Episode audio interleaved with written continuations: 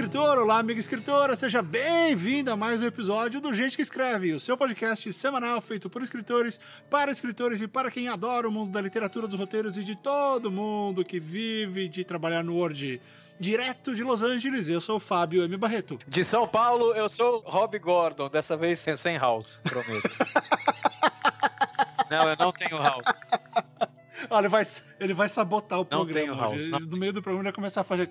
Ele troca de house. Inclusive, ele chupa, ele chupa uns três house pro programa. Mas o meu hálito fica mais refrescante, então. Tá, o ouvinte não sente o seu hálito. Depende da imaginação do ouvinte, ué. Não subestime. voltando, voltando, voltando. De São Paulo, eu sou o Rob Gordon. De São Paulo, de endereço novo, e agora vai ser papai. Que coisa. Pô, muito obrigado, muito obrigado, cara. Parabéns, público, senhor Rob Gordon. Ah, Também parabéns pelo seu aniversário, porque esse é o podcast de setembro que a gente celebra os dois aniversários do programa, que é o aniversário do Rob, no dia 10, e o meu aniversário no dia 18. Cara, você sabe que eu descobri que dá pra você. Você consegue mapear as gerações pelo, pelo desenho animado, cara. É, Então, por exemplo, as pessoas viram pra mim e falaram assim: Ah, eu sou da geração do, do, do, do He-Man e do Thundercats. Então, eu, eu, eu assistia He-Man. é, eu, eu sempre Hum. achei He-Man meio ridículo, eu não gostava, mas Thundercats eu adorava. Os dois usavam sunga, Rob Gordon. É, o, meu problema com o He-Man, cara, é que assim, o, o- o personagem é muito babaca, cara, o, o, o He-Man. Ele em si é babaca. Hum. Cara, tinha um negócio, lembra quando eles pulavam? Toda vez que eles pulavam, o He-Man ele pulava. Tipo, o He-Man tá andando na rua, daí ele encontra uma poça d'água, daí ele pula a poça d'água. Ele pula por cima da poça d'água e tem aquele ângulo, né? É, é exatamente tem aquele ângulo que ele ficava com o saco na sua cara, cara. Porra, que ele caía e a, e a câmera, a- o, o ângulo da câmera era embaixo das pernas dele, de costas, assim, e ele caindo. Cara, ele com aquele cu e aquele saco na, na sua cara, cara. Porra. Então, mas, mas você vê, eu, eu, eu assistia He-Man, assistia Thundercats e tal, mas eu sou da geração Hanna-Barbera. Eu sou uma geração atrás ainda. Era o que eu via quando era moleque. Que nem o Tolito Tolito lá, lembra da, daquele. foi? Cobrinha azul, porra, cobrinha, Cobrinha azul azul. era fantástico, cara. Tolito, Tolito, Tolito, Tolito, Tolito, lá. era fantástico, cara. E, e, meu, então Hanna-Barbera é um negócio que, porra, pra mim, a, a minha infância é Hanna-Barbera. Então, quando eu acho alguém que era da geração Hanna-Barbera ali, eu falo, puta, esse cara, esse cara é, é da minha idade. Certeza que esse cara é da minha geração. Engraçado, eu acabei vendo tudo isso. Né? Eu não sou da sua geração cravado, mas eu assisti praticamente tudo isso em, em reprise e ainda acrescentei o- os novos, porque eu acho que o último anime que eu, que eu segui mesmo, assim, forte, foi o, foi o Cavaleiros. Tanto que eu não peguei Power Rangers. Eu vejo a ga- a galera falando, ai, que nostalgia de Power Rangers. Cara, sempre achei um saco, porque eu assistia Changeman, Jaspion e Lion Man, que foi, foi a origem ali, né? Além de Ultraman e Ultra Seven, né? Então, justamente, eu, Changeman e Jaspion, eu já, tipo, passei longe, sabe? Eu olhava e falava, não é pra mim. É pra criança mais nova que eu. Mas eu, quando era moleque, eu pegava Spectroman. Era o Spectroman, ah, e aí teve toda a linha dos Ultras, né? O Spectroman, eu, eu adorava que, meu, os dominantes, lembra Sim. que era quem transformava ele? É, cara, ele- eles eram as criaturas mais toscas de serem convencidas, né? Porque era assim, ele chegava, lembra? Dominantes, ação! É. Daí os dominantes, não, Spectroman, você não pode se transformar. Mas dominantes, a Terra está sendo destruída. Não, Spectroman, você não pode usar os seus poderes assim. Mas é, prestem atenção, olha ali, o prédio vai cair. Está bem, Spectroman, desta vez você venceu. Porra, não tem sentido nenhum, cara. Mas é- era uma, é um bagulho estúpido, né? Se você parar pra pensar. Porque, cara, nada. E o vilão era o Dr. Gore, velho. Era o macaco loiro, que até hoje É. a gente fala do macaco loiro. E tinha o Caras, que era o capanga do macaco loiro. Era muito estranho. E não, e o Caras, quando ele descia pra Terra, né, que era sempre, Caras, desça até a Terra e destrua Spectroman. Cara, daí ele, ele se disfarçava, então ele botava uma blusa hippie. Ele botava um óculos, não era? Ele botava óculos escuro. É, um óculos e uma blusa hippie e andava pela rua disfarçado. Então ele é um gorila. Ele é um gorila. Como é que ninguém percebe? Porra. É, é, é, leva- é o lance do super-homem, né? Tirou o óculos. Quem é você? Ah, você é o Clark Kent? Não, Beleza. não, mas, o- mas o, super, o, o Superman ele tem um negócio meio foda ali que é o seguinte: é, ele muda a postura dele Então ele fica tipo com 5, 6 centímetros a menos que o Superman. Ah, ele é mais baixo. Ah, é. o, o, Caras não tinha esse, esse, esse sub. Não, o Caras ele comprava uma blusa do, do baile do Havaí e ia. É que o Caras descia, ele espancava o Magnum, roubava o, arma... o guarda-roupa do Magnum e ia atrás do Spectreman. É, não, ele se vestia de Magnum, exatamente. Ele falou, puta, perfeito. Ele fazia um cosplay de Magnum e ninguém vai me reconhecer. então, mas eu acho que a gente vai começar o um programa, que senão a gente vai se empolgar e vai perder o programa. É, o programa não é sobre isso, tá? O programa não é sobre isso. Eu acho que essa deve ser a abertura mais longa do programa. E a mais inútil, a mais inútil. Não, a mais inútil nada. Os velhão estão tudo. Ah, os caras assistiam os mesmos desenhos. Os velhos não, os velhos não, os mais experientes. Os mais experientes. Para registro, no momento, é, eu, eu viciei a minha filha em Voltron. Uh, e eu tô assistindo a segunda temporada de Attack on Titan. Então, assim, anime é forte nessa residência mas, né, mas tem limite. Mas enfim, o programa de hoje não é sobre anime, não é sobre nossa infância. Não é sobre um gorila andando em Tóquio. Desculpa. O plano é o seguinte: nós uh, divulgamos as nossas redes sociais, pedindo para que você, ouvinte, meus felizes, meus amigos, mandassem perguntas sobre o que é mito ou o que é realidade dentro da vida de gente que escreve. Então, coisas do tipo, todo escritor tem que ser um semi-drogado para escrever bem. Coisas assim. Então, nós recebemos várias perguntas. Uh, e vamos fazer o seguinte agora, né, Rob? Nós vamos responder essas perguntas. Então, esse é o programa de hoje. Tá? Tudo que a gente falou até agora era outra história. Tá? Então, o programa de hoje começa em 3, 2, 1, vai! Dominantes, ação!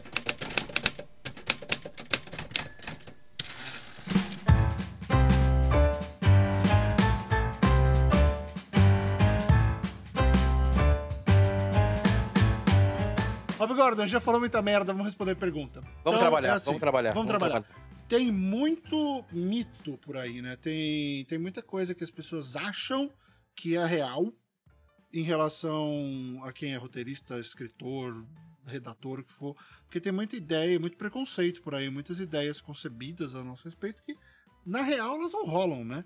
Uh, porque eu sempre acho assim, já vi muita gente me perguntando, parece que todo mundo que escreve é o Hunter Thompson que era um, ele era um ser único, né? Ele fazia coisas que se hoje em dia você fizesse tá uma porrada.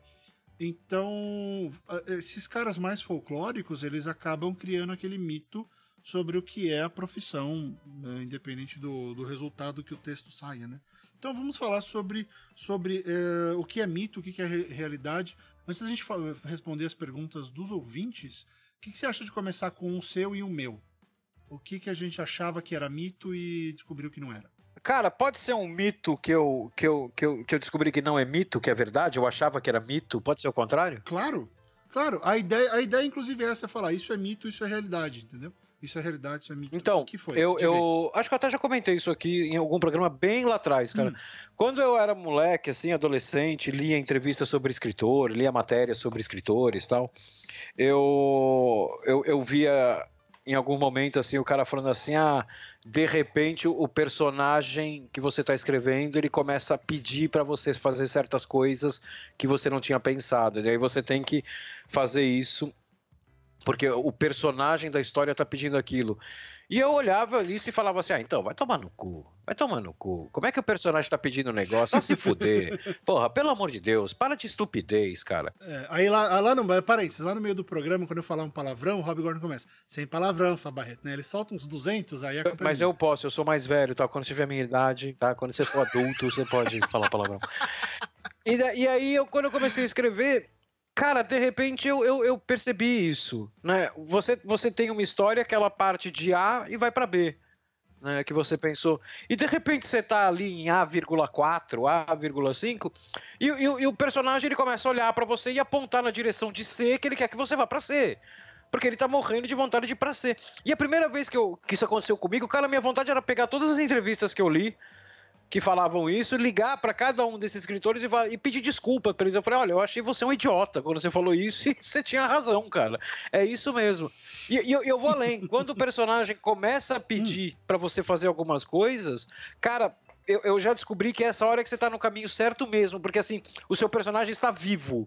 Na sua frente. Esse personagem ele tá tão bem construído, essa história ao redor dele tá acontecendo de forma tão boa, que ele, se deu ao direito de virar e falar assim: eu quero palpitar nisso aqui agora porque eu tô adorando essa brincadeira. Engraçado que assim, eu já passei por isso, mas não desse jeito. Uh, foi muito. Não sei se é o contrário, deixa eu tentar explicar. No meu caso, isso aconteceu com diálogos. Ou com coisas que eu tentava forçar ele, o personagem a fazer e falar, putz, não cabe. Né? Acho que é uma outra. um desdobramento disso que você falou. Uh, de que eu, eu, às vezes eu sinto que ah, vou colocar o personagem para sair correndo a maratona. Eu falei, não, esse cara é gordo e ele fica jogando Destiny o dia inteiro. Então esse cara não tem condição de correr uma maratona. Se ele correr, ele não dura cinco minutos. Então eu comecei a ver pelo outro lado, de coisas que eu tentava fazer, o personagem não, não cabia no personagem, Entendi. não aceitava De, uma certa, de uma certa maneira. Não que vez ou outra aconteceu do personagem pedir coisas, mas normalmente uh, ele meio que define as barreiras, sabe? Ó, daqui você não passa. Tá, você vai até aqui, amigão. Daqui, daqui para frente sou eu.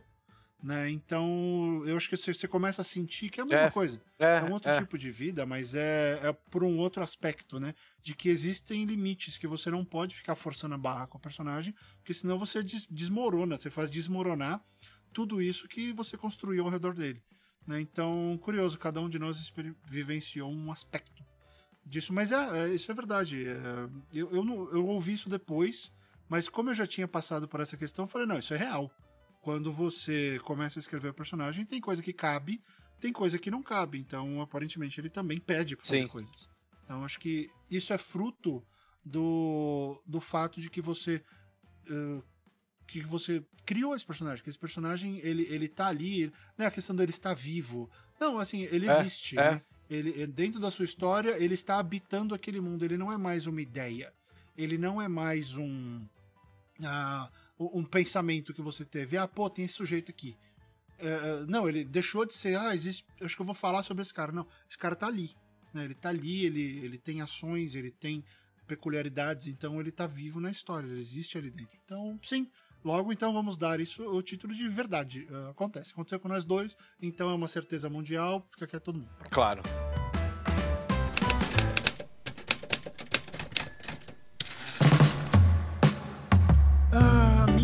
É, tem muito mais a ver com jornalismo, mas eu passava. Eu, eu passei por isso. Eu li muita entrevista de gente, de gente famosa. Eu lia muita entrevista de, do George Lucas, do Spielberg, antes de começar de ser jornalista. E aí, o dia que eu entrei na redação, eu achava. E a faculdade não, não me ajudou a quebrar esse, esse mito. Esse mito nos primeiros meses de faculdade. Aí, quando eu entrei na redação e me deram a primeira entrevista para fazer, é, é aquele negócio, você liga pro cara, oi, aí, tudo bem? O que você acha disso aqui? Ah, eu acho isso. E aquilo lá, isso aqui também. Aí você fala, mas cadê aquele papo? Cadê o vamos andar com o sujeito pela praia? Né? Passar três horas conversando sobre várias coisas. Não, eu descobri que ninguém tinha tempo. É. Uh, não existe tempo de você ficar fazendo aquilo ali. Ah, era, sabe, era a matéria da Glória Maria no Fantástico. Que ia no avião do Michael Jackson, aquelas coisas super ultra mega blasters. E, e depois que eu vim para cá, que a gente entrou no esquema das mesas redondas, você percebe que é mais rápido ainda, porque é uma pizzaria. Né? Você tem 20 minutos para fazer a entrevista, ponto. Com mais seis pessoas numa mesma mesa. É, você vai conseguir, com sorte, vai fazer duas. Não, no, no caso, isso me rendeu uma, o ódio absoluto de muita gente, mas eu sempre perguntava umas quatro, cinco. Porque eu tomava conta das mesas o pessoal ficava perguntando besteira ou ficava olhando pro teto. Ah, sim, não, é, tem, tem mesa redonda que, pô, é, eu, eu, lembro, eu fiz uma mesa redonda do Diário de Motocicleta e eu fiz a mesa redonda com o Bernal. E aí quando. E, e, e tava um negócio meio que organizado, cada um fazendo pergunta em sentido horário, uhum. sabe? Tava sendo respeitado isso. E aí uma hora entrou o assessor e falou assim, tipo, tava a pessoa do meu lado, ele tava respondendo a pergunta da pessoa do meu lado, ou seja, eu era o próximo. Daí a assessora virou para mim e falou, virou para mesa e falou assim: "A próxima pergunta é a última". A gente tava lá uns 20 minutos por aí. Aí eu falei: "Bom, beleza, uhum. a última é minha". E todo mundo tinha feito duas, eu tinha feito uma. Aí, cara, ele respondeu a hora que, que acabou a resposta dele, todo mundo olhou para mim e aí ele virou. É, um cara, um cara me cortou e falou assim: você, você, você sonha em, em, ganhar um Oscar? Tipo, me cortou assim na cara dura. Foi, foi tão chato assim que até os outros jornalistas hum. ficaram constrangidos. Ele olhou para mim, olhou pro uhum. cara, olhou para mim, olhou pro cara e falou assim: Ah, eu acho que todo ator sonha em ganhar um Oscar. Daí ele apontou pra mim e falou, mas você ia fazer uma pergunta, não ia? Falei, porra, pelo menos o cara viu, né? Que, que, que, que, o outro é um imbecil, é um completo imbecil. Então, porra, eu vou aproveitar e vou perguntar alguma coisa aqui. Daí, porra, faz uma pergunta imbecil. Você sonha em ganhar um Oscar? Ah, porra, é, amigo. Não. Não é, pelo amor de Deus. Aqui nunca teve isso de. Ah, mas é que nem aquele negócio, como foi trabalhar com o diretor X, né? E eles. Ah, ninguém reclama. É. Quase ninguém reclama. Mas assim, aqui nunca teve esse negócio de, de, de ordem. Era, vocês estão na mesa, se matem. Ah, sim, sim, sim. Então, é, é aquele tipo de coisa que, quando o ator sente que, que a entrevista tá, tá rendendo e ele tá gostando do seu papo, ele, ele vai falar mais com você, ele olha, ele meio que pede, sabe? Ele te dá um gancho para Faz a próxima, por favor. Foi assim com o, com o Harrison Ford. A entrevista tava super chata, assim, e a gente ia ter meia hora com ele. Os primeiros cinco minutos foram um porre, porque tinha um pessoal que tava nada a ver, fazendo aquelas perguntas genéricas. Aí eu entrei com a primeira. Sabe quando o cara dá aquela, ufa, ok, essa vai ser legal. Dá aquela aliviada, começa a conversar, e aí eu acabei fazendo, sei lá, umas seis perguntas. Sim. É, mas isso é interessante, porque mesmo assim, meia hora parece muito tempo, mas quando você tem seis pessoas, seis, sete pessoas numa mesa uh, disputando com você pela próxima pergunta, não é o, não é o ambiente ideal. Né? E mesmo quando a entrevista é individual, que a gente chama, também não é porque você tá ali só com o cara sentado no sofá. Né? Você não sai, não tem aquele negócio de vamos andar e falar sobre outras coisas e vou te mostrar isso daqui, olha que legal que eu tenho na minha casa. Não, aquilo ali é TV. As entrevistas de TV são outra história. Então eu achava que, que todas as entrevistas eram assim. Então foi um mito para mim caiu por terra. Porque virou muito mais uma, uma linha de produção. É, é uma linha de montagem, exatamente. É uma linha de montagem, exatamente. É tudo fordiano, né? Então, esse foi o meu, o meu mito que, que caiu. A realidade virou mito, ficou só em mito.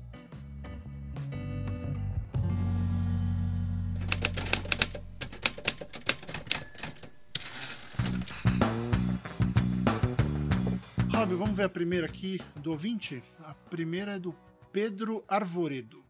Ele pergunta assim: sempre o primeiro manuscrito é ruim ou é um lixo? Ele mandou dois. Acho que não gostou do lixo, ele editou e mandou outro com ruim. Uh, eu vou citar o Robert Rodrigues, que eu sempre cito aqui. Uh, ele ouvia muito de que todo mundo falava para ele que o primeiro roteiro, seu primeiro roteiro vai ser uma bosta, você escreve e joga fora. Ele falou: não, eu não tenho tempo e eu quero filmar meu roteiro. Então, ele foi lá, escreveu o primeiro roteiro e foi o, o El Mariachi. Sim. Né, se não me engano. Foi o primeiro roteiro e fez o que fez. Ficou, ficou famoso, ganhou dinheiro pra caramba. Uh, lançou o cara pra carreira. Então, primeiro, não sempre. Então, o sempre já cai por terra. Né? Porque se você parar pra pensar nisso, uh, o sempre já cai por terra. Muitos escritores acham isso. Que o primeiro, a primeira versão nunca é publicável. Porque a primeira versão você está só descobrindo a sua história e depois você quando você reescreve você de fato uh, encontra a sua história e escreve de verdade. Pessoalmente Rob eu posso dizer o seguinte uh, dentro do, da estrutura de mercado Filhos do Fim do Mundo foi um primeiro manuscrito. Ele não teve reescrita. Ele teve revisões e teve algumas alguns enxertos algumas mudanças mas eu não voltei e falei vou escrever vou, vou, vou descendo e reescrevendo né pelo arquivo. É, vou refazer tudo, não. Eu meio que tinha a ideia bem clara na cabeça. Goste ou não, tem gente que inclusive me critica exatamente por isso. Uh, enfim, foi a minha escolha, foi o que devo fazer na hora. Uh, mas foi uma primeira, foi uma primeira versão, foi o primeiro manuscrito. Eu acho que a gente podia botar uma regra aqui que é o seguinte: qualquer coisa que tiver sempre ou nunca é mito. É, porque vai ter, alguém quebrou a regra. Né? Se você pegar o, o por exemplo, no, no, nos meus blogs, onde eu escrevo de uma forma muito mais relaxada, uh, relaxada no, no, bom sentido, né? Eu não tenho, eu não cumpro prazo, né? Eu demoro o tempo que eu quiser, eu escrevo absolutamente o que eu quiser, né? 80% dos textos que estão ali, é, eles são revisados, né? Mas eles são a primeira versão. Ele é uma primeira versão revisada para pegar erro de digitação e tal. Né? Uhum. Mas 80% do que está ali é, é, é, é, primeiro, é o primeiro manuscrito. É, os meus contos também. Eu acho que, exceto a invasora, que é, foi o que deu problema porque não estava bom. O resto tá tudo muito próximo da, do primeiro manuscrito. O, o dia em que a inspiração apareceu, tipo, ele, ele é, tipo, o primeiro manuscrito, assim, tipo, ele não é o primeiro, ele é 1,5, sabe? Ele não chega a ser um segundo manuscrito. Uhum. Então isso é mito. É, você mexeu em algumas coisas, eu lembro. Então ele é. Ele é. Ele é. ele- isso é mito. Isso é mito. Que sempre o primeiro manuscrito é bom. Eu acho que existe uma, uma curva aí que é o seguinte: o primeiro manuscrito ele pode ser bom. Se, é, se- se você começar a mexer nele, né, a reescrever, é, é, ele pode melhorar. Não é uma regra que ele vai melhorar. Você pode até piorar ele. Ele pode melhorar. Só que se, se ele melhorar e você continuar mexendo e continuar mexendo e continuar mexendo, vai ter uma hora que você vai começar a estragar. É, porque eu penso assim, se você, se é a primeira vez que você tá escrevendo, você nunca, sei lá, eu, eu fiz o que eu fiz com filhos porque eu escrevia já há 16 anos. Então eu tinha bagagem pra escrever o negócio e, enfim, não tô falando da qualidade. Ah, Pra pegar e escrever um livro inteiro sem ter que ficar voltando e refazer ele inteiro. Dá pra fazer. Mas se você não fez nada ainda e é o seu primeiro, a chance de que vai estar ruim é maior, porque falta, falta aquela quilometragem pra você. Falta, E falta, isso não é uma crítica. falta experiência. É, falta experiência. Então, você escreve o primeiro e descobre a história. Depois você volta e até meio que se autoanalisando e descobrindo, "Não, isso aqui, isso aqui é útil, isso não é útil. Esse fica, esse não fica. Pô, essa cena precisa melhorar. Você vai lá e reescreve. Né? Volta arrumando. ah, eu acho que assim. É mito falar que sempre o primeiro é ruim, mas eu também acho mito você falar que o primeiro é o melhor porque é o mais. É o mais genuíno, é o mais honesto, genuíno. não sei o quê. né? Não, Não. te, te digo, com certeza, isso é certeza. O primeiro é o que vai ter mais cagada. Ah, sim. Se sim, você fizer uma segunda versão, você consegue limpar essas cagadas. Sim. Né? Então é, é legal, especialmente enquanto você não ganhou essa experiência. Então é, é importante reescrever, com certeza. Né? Então acho que conforme você pega o jeito, você começa a escrever primeiros, primeiros, primeiros manuscritos ah, próximos à publicação. Sim. Por que não? Eu tenho certeza que isso não é arrogância nem nada. Eu e o Rob, a gente consegue fazer isso com uma facilidade muito grande, porque a gente já escreve há trocentos anos. Né? É, por isso que sempre existe aquela tendência de muitos jornalistas virando escritores e tal, porque quer queira, quer não, o ato de escrever todo dia, rápido e tendo que estar sempre certo, dá aquela. dá uma certa. dá uma bagagem pra gente que faz diferença. E o preço é alto, e o preço é alto, porque às vezes você tá dormindo, são quatro e meia da manhã, e de repente você acorda, e come... você acorda, senta na cama, e tem 100% de certeza que o texto que você escreveu dois dias atrás e já mandou tá errado. Tá errado, ruim e vai acabar com a sua vida. Exatamente, vai, vai, vai- as pessoas vão descobrir ali que você é uma fraude, né? E, e, e aí você ou, você volta a dormir e deixa e, e- deixa para ver o texto no dia seguinte, ou você levanta e vai ver o texto e descobre que não tem cagada nenhuma, né? Mas essa pressão tem um, é, você aprende muito com ela, mas ela tem um preço muito alto. Sim. E isso já responde a uma outra pergunta que é do Rafael Moraes, que é: todo escritor sofre da síndrome de impostor, que é uma coisa que o Neil Gaiman fala muito a respeito, e o Gaiman sofre disso, todo mundo sofre disso.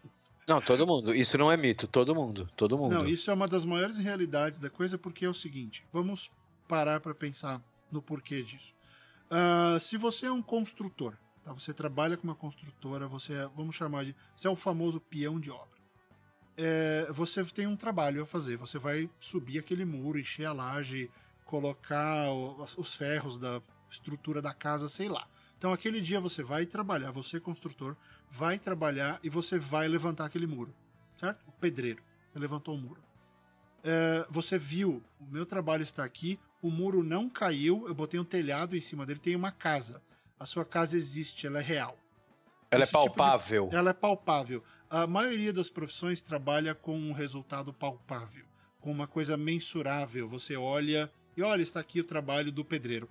O escritor ah, termina com uma coisa que você carrega no bolso, às vezes, com um monte de palavrinha que a maioria das pessoas fala, qualquer um faz isso. Ah, e, e você, sendo escritor, o pedreiro só vai, só vai ser julgado se a casa cair, ou se, se o muro cair. O escritor vai ser julgado na primeira linha, gostei ou não gostei. E aí você não presta. Né? É, é assim, é, uma, é um tipo diferente de pressão, além do fato de que você faz tudo sozinho. O pedreiro tem uma equipe, né? O cara tá construindo uma casa, ele não vai fazer uma pessoa na maior parte das vezes. Você tem um grupo de pessoas. Uh, para escrever um livro, um roteiro que for, você está normalmente sozinho. Então, isso levanta muitos, muitos questionamentos, isso levanta muita dúvida. Uh, você fica pensando, será que eu devia estar tá fazendo isso? Né? O que o Gaiman fala é que a, a polícia literária vai bater na sua porta e falar: descobri, a gente descobriu, você não é um escritor. É. Sai da cama, vai arrumar um trabalho de verdade. Né? Sai, é. vai, vai, vai, vai bater cartão. Porque você não é um escritor. Cara, todo mundo passa por isso. E deve, claro, deve ter algumas exceções, mas vamos falar, a maioria dos escritores, especialmente em começo de carreira, passa por isso. Então, cara, eu, eu, eu acho que mesmo um escritor é, é, mais experiente e tal, ele pode. Ele, não é que ele não passa mais por isso. Eu acho que ele simplesmente lida melhor com isso, já porque esse sentimento está tanto tempo com ele uhum. que ele aprendeu a, a, lidar com isso. Mas, cara, é, eu, eu, eu acho que sim, eu acho que todos sofrem, cara. Isso eu acho que, que, que não é mito também, não. É, tem, tem um trecho do, do Alta Fidelidade, que é quando, para mim, define perfeitamente isso, que é quando o, o, o, meu quase homônimo, né, que lá no livro é o Rob Fleming, ele começa a namorar a, a, a mulher mais bonita que, daquelas cinco namoradas que ele namorou, que é a, é a Charlie, a Charlie Nichols. A Catherine Zeta-Jones que no filme é a Catherine Zeta-Jones. Acho que inclusive essa frase tem no filme, é, que ele vira e fala assim: quando eu comecei a namorar com ela, ela, é, eu, eu, ficava tipo o tempo inteiro achando que ela ia descobrir, né, que, que, eu, que, eu, que eu era uma, um dia ela ia cair na real. Né, ela ia olhar para mim e falar assim, caralho. e, e ele falou, então eu me sentia o tempo inteiro como aquele adolescente, raspa a cabeça, coloca uma jaqueta de couro e sai na rua dizendo que sempre ouviu punk. Uhum. Ele falou, cara, eu ia ser desmascarado a qualquer minuto, eu tinha certeza. ia acontecer, é, né? É, e tem dias que eu acordo, cara, e eu tô super bem com isso, né? Eu não sou tão experiente que nem os escritores que eu, que eu pensei a hora que eu falei, mas tem dias que eu, sei lá, talvez tem dias que eu escreva tanto que eu não tenho tempo nem de pensar sobre isso. Mas tem dias que eu, que eu, que eu fico na nóia e falo assim, puta, cara, eu acho que vai ser hoje. Acho, acho que hoje acaba tudo, puta que pariu. Acho que eu, Acho, cara, acho que, acho que eu vou apagar minhas contas nas redes sociais já. Né? Porra. Nossa, várias é, vezes. É, então é foda, cara, é foda. Você tem essa essa essa essa noia, cara. Você tem muito essa noia. E eu acho que com, com o escritor, como, como escrever é um negócio muito mais individual do que, por exemplo, você ter uma banda de rock. Eu acho que pro escritor, cara, que quando você tá sozinho, suas, suas, suas paranoias crescem, é uma tendência. Se você começa a ter uma paranoia você tá sozinho, ela piora. Elas, elas olham para você, né? Que nem no seu caso a inspiração apareceu, você podia escrever outro, que era o dia que a paranoia foi embora. É, exatamente, exatamente. E, ou, dependendo do dia, eu vou escrever o dia em que a paranoia decidiu ficar. Agora, o, o, eu acho que por ser, por ser individual, essa paranoia é um negócio muito mais interno, né? Porque não é você ter uma banda de rock, pô, o, o baixista pode virar para o guitarrista e falar assim, cara, eu acho que a gente não é bom. E a banda inteira fala assim, não, não, olha, olha o som que a gente tá fazendo, é bom. Você, ah, não, é, tem razão, tem razão, acho que eu só não tô num dia bom. Aqui você não tem para quem perguntar, cara. Né? Então você fica com aquela merda maquinando na sua cabeça, aquela porra começa a crescer se você deixar. Porra, chega no final do dia, você tem certeza que você é um fracasso, cara. É foda, é um puta sentimento complicado, cara. É, e não é uma coisa que chega pequenininha e cresce, não. Ela chega, primeiro, primeiro ela não tá ali. Aí você olha pro lado, tem um ovo. Quando você volta, já é um monstro. É. Não tem as fases do crescimento. Primeiro ela não existe, depois ela está ali. E eu vou contar aqui um segredo meu, que também é um segredo do Fábio Barreto, que é o seguinte: eu e ele. O Rob sabe os meus segredos agora. E eu e ele, a gente sempre teve, isso eu sei porque eu trabalhei com ele e isso eu sei porque eu meio que moro comigo. Né? Eu convivo comigo na mesma casa. Ainda bem, né? É, eu moro comigo. É... essa frase é boa, né? Eu moro comigo. Vou usar essa porra em algum momento. E, e assim, a gente tem um nível de exigência com o nosso texto que é muito alto. É estúpido. É, é, é, estupidamente alto. Então, assim, tudo aquilo que a gente sempre falou aqui, do porra, você tem que escrever relaxado, você tem que escrever né, gostando do texto, sem se preocupar com qualidade. Então, você tem que fazer isso mesmo. Mas é assim, faça o que a gente fala, não faça o que a gente faz. Porque nem sempre a gente consegue fazer isso.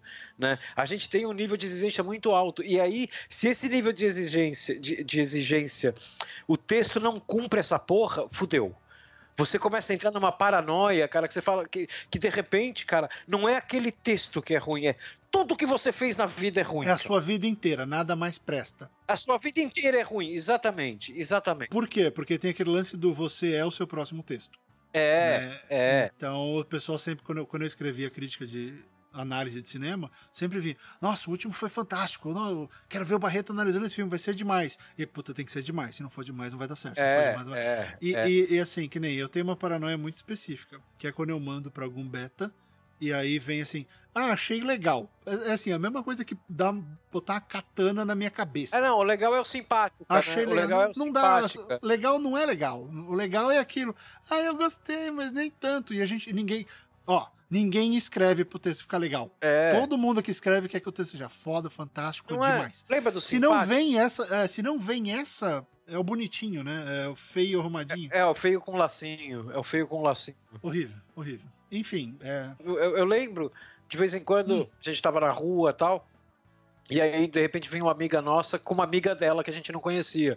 E a amiga dela é horrorosa. Né? Isso aconteceu várias vezes. E daí, ah, essa é minha amiga, a Lu- Lucrécia, sei lá. Aí, ô, Lucrécia Hum. tal, não sei o quê. E aí, quando a Lucrécia ia embora, a nossa amiga virava e falava assim: E aí, o que vocês acharam da Lucrécia? Ah, ela é simpática. Você vai falar o quê? Ela é feia pra caralho? É, Ela é simpática, né? E, o- e o meu texto? Ah, seu texto é legal. Porra, vai tomar no cu, fala logo o que tá de errado com o texto, caralho. É, porque se você falar que tá errado com o texto, eu vou lá e arrumo. Se você falar que tá legal, eu não sei onde tá errado. É, Porque eu sei que tá exatamente. errado. E aí eu vou dormir à noite, eu vou acordar três horas da manhã achando que eu não sei escrever e eu vou desistir de tudo, cara. Por favor, desenvolve essa merda desse comentário. Então, tudo isso pra dizer o seguinte: isso é real pra caralho. É mais real do que a gente gostaria. Eu queria que fosse essa merda gente- fosse mito, cara. É, mas não é, não é Não mito, é, não. não é. Só não uma é. coisa, já que eu falei de beta, uma coisa rapidinha aqui que o Igor Rigoto ah, falou. Igor ele- Rigoto, Igor Rigoto é um dos caras mais legais do meu Twitter. Igor Rigoto. Muito obrigado por conversar comigo de madrugada quando eu tô me fudendo aqui e ele tá se fudendo lá. Ele tá sempre de madrugada comigo quando eu tô trabalhando, ele tá sempre papeando comigo aqui. Fala aí o que, que o Igor falou. Ele, ele mandou uma pergunta que não tem a ver com mito, porque não tem mito sobre leitor beta e leitura crítica. Então, Ah, ele verdade. entendeu. verdade, Mas verdade. ele só falou a diferença entre leitor beta e o serviço de leitura crítica. Rapidinho. Leitor beta é o seu amigo que você confia, que você fala, ô, dá uma olhada pra mim. Esse é o beta. Ele é o beta da ideia de que o texto não está pronto, você vai ver um trabalho não pronto, uma coisa bruta, e vai me dar conselhos. Tá bom. A leitura crítica é quando você contrata Fá Barreto para fazer. Editor, experiente, escritor tal. Então, assim, quando você contrata um profissional que vai pegar, vai esmiuçar o seu texto e vai devolver para você com 229 mil duras críticas, sugestões, pontos legais, coisas que você fez, coisas que você deixou de fazer. Então, é uma outra, é uma análise profissional. O leitor beta, ele é um, um colega, uma opinião não profissional. A leitura crítica é uma opinião profissional e que vai te dar caminhos de como melhorar a sua obra. Olha, explicando de outro jeito, o leitor beta é aquele cara que, se quando você mandar o texto, ele vai responder, ele corre o risco de responder pra você que o seu texto tá legal. E o cara da leitura crítica é o cara que, se ele responder que seu texto tá legal, você vai responder pra ele, beleza, eu não vou pagar. Eu não vou pagar o seu trabalho. É, ele não pode te responder que tá legal. Se ele, se ele falar que tá ruim ou onde está ruim, tem que apontar, mostrar. Então, assim, é, uma, é um trabalho. Eu demoro, sei lá, às vezes três semanas para fazer uma leitura crítica. Porque tem alguns clientes que pedem e eu vou linha por linha, apontando tudo quanto é coisa. Boa, ruim, sugestão, melhora. Olha, aqui você perdeu a chance de desenvolver isso. Ah, isso aqui tá sobrando. Ah, esse personagem não tá encaixando, bota ele no outro, no outro capítulo. Coisas do tipo. Tá, então é outra história. Deixa eu já emendar mais um aqui, que chegou um agora aqui do Wesley Nunes. Hum, É preciso ficar horas e horas por dia em um romance? Eu tenho o meu ritmo, mas ouço gente falando que trabalha 12 horas. Então, é, tem gente que trabalha 12 horas, tem gente que trabalha 15 minutos. Precisar ficar horas e horas por dia, é, todo dia, também é mito. Isso é sim, mito. Sim, Isso é mito. Isso é coisa daquele. Você vai ter cara que, que, que, vai ficar 10, 12 horas por dia. Cara, eu quando, eu quando, eu quando eu finalizei o dia em que a inspiração apareceu, eu fui dormir durante quatro dias. Eu fui dormir 5 e meia da manhã, que eu não conseguia parar de revisar o texto por causa daquele negócio que a gente falou atrás, né? Do, do índice de exigência que a gente tem com o texto e tal. Mas, tipo, uh, eu consigo escrever uma história que eu fico uma hora e meia, duas horas nela por dia vou fazer outras coisas que eu tenho para fazer. No dia seguinte eu pego mais meia hora, 40 minutos. Né? É claro que é legal você sempre ter uma rotina, um horário fixo e tal. E claro, quanto mais escrever, né? Desde que, desde que você não comece a ficar cansado e seu texto comece a ficar uma bosta. Mas quanto mais você esquecer, mais, escrever, mais você vai produzir. Mas eu, o fato disso ser uma regra, as pessoas falam assim: você só escreve se você ficar 12 horas por dia mergulhado no seu roteiro. Então, isso é, isso é coisa do Camões, né? Que daí, depois, quando ele, quando ele teve que fugir do, do lugar do barco que afundou sei lá, da cidade pegou fogo, sei lá, a história do Camões, ele, ele, ele deixou a mulher dele morrer e salvou os, os Lusíadas, né? Certeza que o Camões ficava 12 horas por dia escrevendo aquela merda. A mulher dele era a Lucrécia, inclusive. Era a Lucrécia, né? Não tem uma história assim, que ele deixou a mulher morrer? Ela era legal. Sim, eu, eu ouvi essa história ele, ele, deixou a mulher morrer para salvar o manuscrito, né? É. é. Assim, então, porra, ok, você vai ter gente assim, você sempre teve gente assim e você vai ter gente assim. Só que assim, primeiro, nem todo mundo tem tempo né? Porque tem muita gente que, que, que precisa ter outro trabalho para pagar as contas. Quase todo mundo, né? Quase todo mundo, assim, uns 99,8%, né? Essa pessoa não tem 12 horas por dia para escrever. Então é mito, isso é mito, isso é mito, isso é mito. É bom, se for bom para você essa rotina, se você aguentar, é bom, né? Pro seu romance, pra sua história. Agora, não é regra, não é regra, não caia nessa. É, e agora eu vou enfiar o pé na jaca. É o seguinte, é, eu corto a mão fora se você me mostrar alguém que trabalha todo dia, 12 horas por dia e produz bem. Porque não dá, você cansa. Tá? Todo trabalho, 8 horas por dia trabalhando na história, seja escrevendo, desenvolvendo, é normal. Você vai ficar 12 horas por dia em cima de um negócio, é doença isso. É, então, eu, você sabe que eu tive uma época de rotina na minha vida que eu trabalhava 14, 15 horas por dia todo mas dia. Mas a gente trabalhava isso, Rob? Não, não, mas espera aí. Aí foi, aí eu criei o truque, que é o truque que eu uso até hoje, que a gente já falou aqui, que eu tenho templates de texto na minha cabeça. Sim, sim, sim, mas mesmo assim, eram coisas diferentes. Não, mas, mas eu, o que, que eu faço? Esse texto precisa ser bom, não importa que ele é o 18 texto que eu tô fazendo hoje, ele precisa ser bom. Deixa eu pegar o template dele e jogar o conteúdo aqui. Não, eu sei, a gente faz isso pra caramba em redação, mas você não fazia o mesmo texto. Então, mas é justamente por isso que eu tenho vários templates. É, por isso que eu tô falando. Como você falou, você ficar 12 horas trabalhando num negócio que envolve criatividade a cada minuto, então, uma hora a fonte seca. É. Né? Porque o cansaço começa a falar mais alto. É, não tem, não tem como. E outra, você vai, tem hora que você vai ficar só olhando pro texto, não é todo é, segundo que vai sair é. palavra. Então, não é trabalha 12 horas. E, e o que o Rob falou, você tem outras coisas para fazer. É, eu, por exemplo, sempre tenho dois projetos em andamento. Tem que cuidar de criança, tem que fazer tradução, leitura crítica, preparar curso. É, então não dá. E eu já tentei, Rob. Eu já, é, sabe que o, o, Eduardo Spor ele faz isso. Ele, ele é do, dos famosos que veste o uniforme e vai trabalhar, mesmo trabalhando em casa. Oito horas no relógio, bonitinho, e é por aí. É o seu trabalho, tem o seu, o seu expediente. Você começa às nove, que for, para para comer meio-dia, alguma coisa, uma, volta do almoço, escreve mais, dá cinco, seis horas, para. Aí tudo bem, né? Não adianta. O, o, ponto aí é: o exagero não vai levar a nada. Porque se ele não funcionar para você, você só tá se forçando você tá transformando o processo num processo horrível. É, não, ele não vai, ele não vai levar a nada, ele vai levar a, a um texto ruim, né?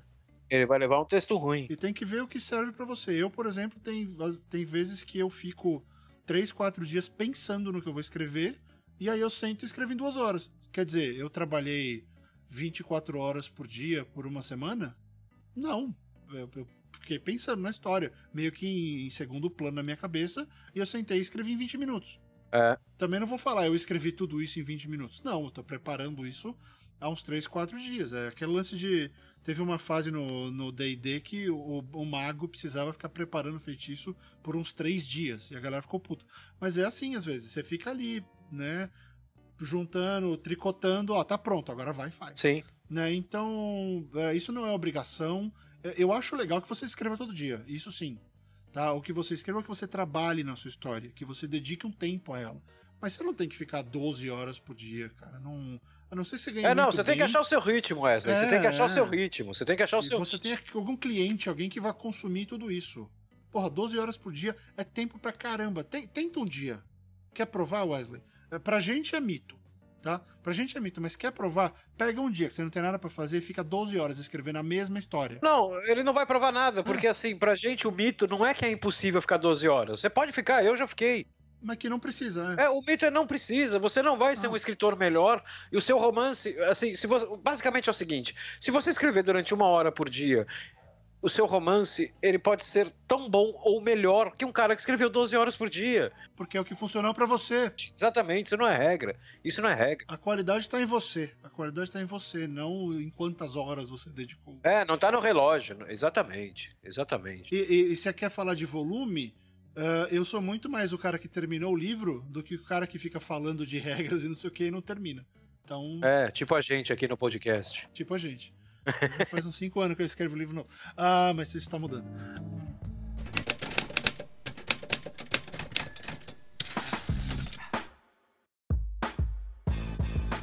Vamos entrar numa outra pergunta, Rob, que é uma pergunta que chegou por e-mail do Michel Costa, que ele fala sobre o mito da inspiração. Se ela realmente existe, se ela se, se ela se manifesta através de insights que nos ajudam a criar a história ou desembolar um trecho complicado.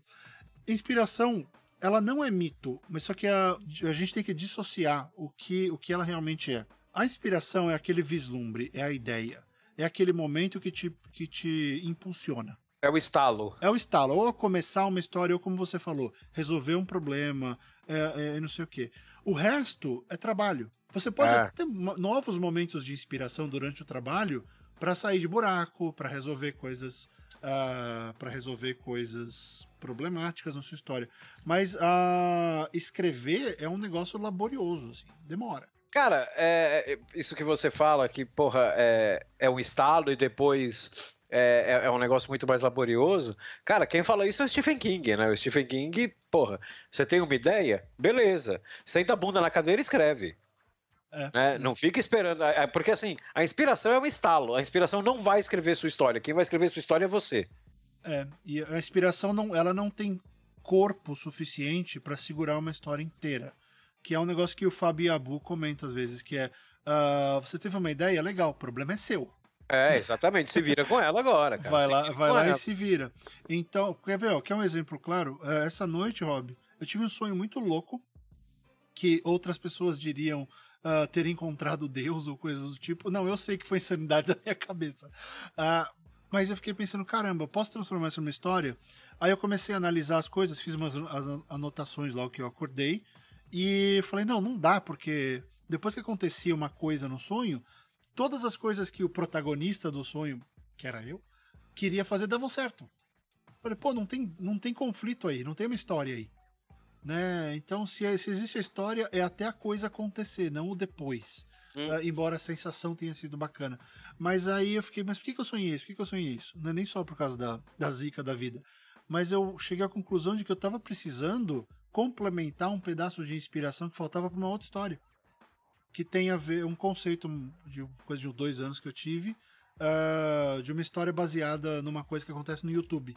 E faltava alguma coisa. Aí eu falei, porra, é isso aqui. Então eu juntei esse pedaço de inspiração de hoje com um pedaço de inspiração que eu tive há dois anos, agora eu tenho conceito. Entendi. Né? A gente já falou sobre o que é conceito num programa Sim, atrás. sim. Então, se eu, se eu pegar só o sonho de hoje, ele não rende nada.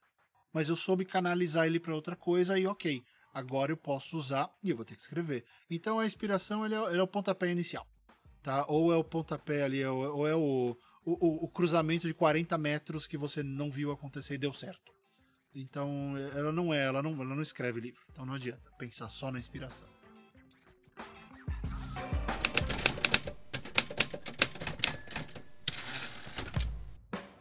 Vamos lá, o Darcio Paiá mandou.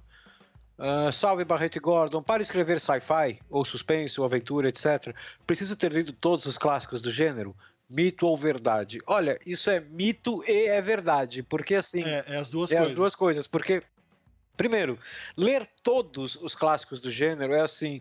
Ô, ô Darcio, se você entrar no, no, no Google e colocar assim, os 10 maiores clássicos de literatura policial e você fizer essa busca em três sites, os três sites você vai ter cada site com 10 livros. Essas três listas, cinco livros vão estar em todas. Os outros cinco vão ser diferentes. Porque lista uhum. é muito subjetiva. Então, primeiro, como é que você consegue mapear todos, e todos eu estou falando em caixa alta, todos os clássicos do gênero, de, de algum gênero? Você não vai conseguir mapear todos. Primeiro porque tem, tem, tem, tem clássico que é clássico para um e é clássico para outro. Né? E segundo, cara, vamos pegar, por exemplo, todos os clássicos de romance histórico. Né? Se você mapear todos, o que a gente já provou aqui que é impossível, cara, você vai passar o resto da sua vida lendo. Né? Então você não precisa ler todos, você vai, você vai demorar 80 anos para ler todos. Né? É muita coisa. Então essa é a parte mito, né? Você não precisa ler todos, mas você precisa ler alguns clássicos. Você tem que entender o gênero. Exatamente, porque são esses clássicos que vão te mostrar a estrutura do gênero, a, a, a forma do gênero, o conceito do gênero. Você vai aprender isso lendo esses clássicos. Né? Então, por exemplo, eu uh, porra, tô, tô a fim de escrever ficção científica. Né? que é o seu primeiro exemplo aqui. Cara, eu acho que você escolhendo bem, isso não só ficção científica, mas qualquer gênero, escolhendo bem, assim, cara, com sei lá, cinco clássicos na sua vida, você já está pronto para começar a pensar no gênero. Se você sentir falta, lê mais um, lê outro e tal, vai afunilando para subgêneros dentro do gênero que você gosta. Né? Uhum. Né? Então é importante você ler os clássicos se você quer se especializar no gênero. Por exemplo, você não pode escrever sobre terror sem ter lido Stephen King. Não pode. Não, não pode. pode. Devia ter uma lei proibindo isso. Pelo menos alguma coisa dele você tem que ter lido. Você não precisa ler to nem todos os Stephen King. Quanto mais todos os clássicos de terror. Mesmo porque. Mesmo porque, se você for ler tudo do Stephen Stephen King vai demorar uma cara, né? Não, e assim, mesmo porque, assim, eh, se você pegar Iluminado do Stephen King e Edgar Allan Poe, cara, os dois são de terror, mas assim, são duas linguagens totalmente diferentes. É, por exemplo, eu prefiro o Poe, então eu já li tudo do Poe, que é uma produção menor. Se você tiver, ah, vou ler todos os clássicos, cara, vai chegar uma hora que você meio que você não vai aprender mais nada que você precisa sobre o gênero, porque você já aprendeu com alguns clássicos que você leu. Então, assim, se você reduzir esse número de clássicos, e quando eu falei cinco aqui, é um chute só. É o que eu acho que funcionaria para mim. para você, eu não sei. Comece a ler os clássicos. No momento que você começar a pensar sobre o gênero, você, ao invés de consumir, eu não estou falando de escrever, eu estou falando só que ao invés de consumir, você já está pensando sobre o gênero e não sobre o último livro, o último clássico que você leu. Você está pensando sobre o gênero. É sinal que você já está começando a ficar pronto para escrever sobre esse gênero. Eu te garanto que a partir daí, se você continuar pensando, você com certeza vai estar pronto para escrever esse gênero antes de ler todos os clássicos. Aí é um caminho natural, com mais um ou dois livros no máximo você resolve. É, tem um lance que dá para fazer, que eu tudo a ver, é um complemento de tudo isso que o Rob falou. É, se você aprender a ler estrutura, que isso é uma coisa que às vezes eu tento ensinar para os alunos, nem todo mundo pega. Porque uma coisa é você ler o livro para ler a história.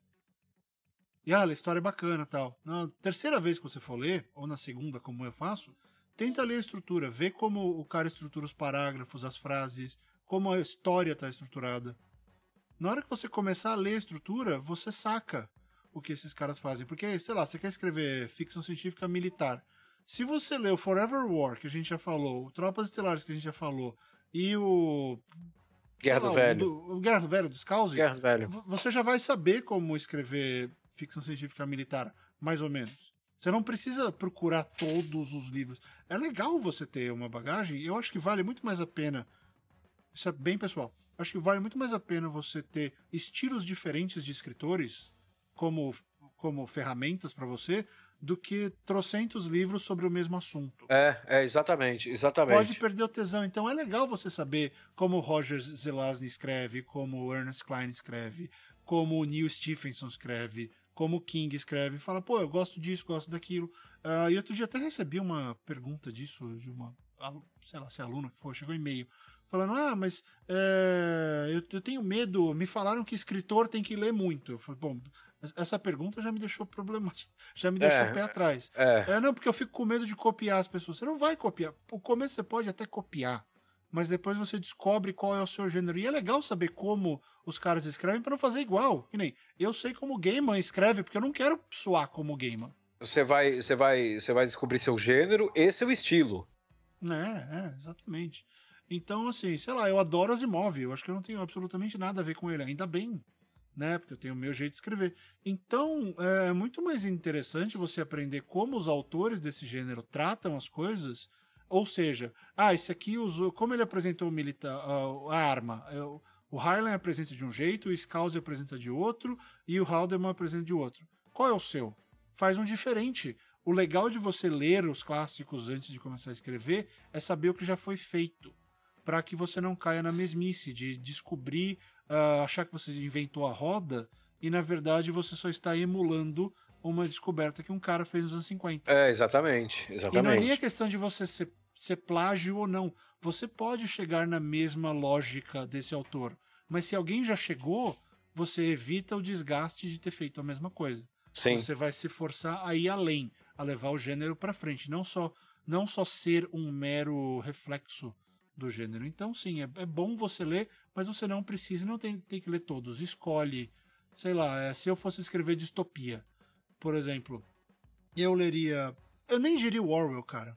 Eu, a distopia que eu gosto, eu ia ler o, o Conto da Aya, da Margaret Atwood, uh, ia ler Fahrenheit 451 e Matador 5. É. Sabe? São três autores completamente diferentes que vão te dar um estilo diferente e que estão ali meio que na mesma, na mesma balada. Você descobre, dá uma olhada, sabe? O Cântico para Libovitz é legal. Enfim, tem muito, tem muito livro que é, é legal até para você ter a referência do autor. E, e, não se sinta obrigado a gostar de um clássico simplesmente porque ele é um clássico. Ah, é. Se você pegar o clássico, o livro tem 600 páginas. Ah, falaram que eu li que esse aqui estava lá em duas listas, que é um clássico do gênero. Cara, se você chegar na, na, na página 100, puta, eu tô achando o livro uma bosta, o livro não é para mim. Larga, larga e pega outro. Larga e pega outro, especialmente se você estiver é, lendo para aprender um pouco mais sobre o gênero que você quer escrever. Cara, se você começar, se, se você se forçar a ler um livro que você não está gostando, o máximo que você vai conseguir é pegar bronca do gênero. Né? Então larga, pega outro, né? O negócio é manter, é, é manter a empolgação. Talvez esse livro que você não gostou não seja para você, né? Talvez não seja para você naquele momento, talvez daqui cinco anos você leia e ache ele do grande caralho, né? Mas assim, mas, cara, então assim, não se sinta pressionado também, né? As pessoas se sentem muito pressionadas, né? Eu tenho que ler todos os clássicos do gênero, eu tenho que escrever 12 horas por dia. Caralho, quanto, quantas horas o dia de vocês tem? Porque o meu tem 24 e não dou conta, cara. Porra, pessoal, para de se pressionar desse jeito. Senta escreve, relaxa escreve, só isso. Só isso. Isso não é mito, é relaxa e escreve. Isso não é mito, não. É, pois é.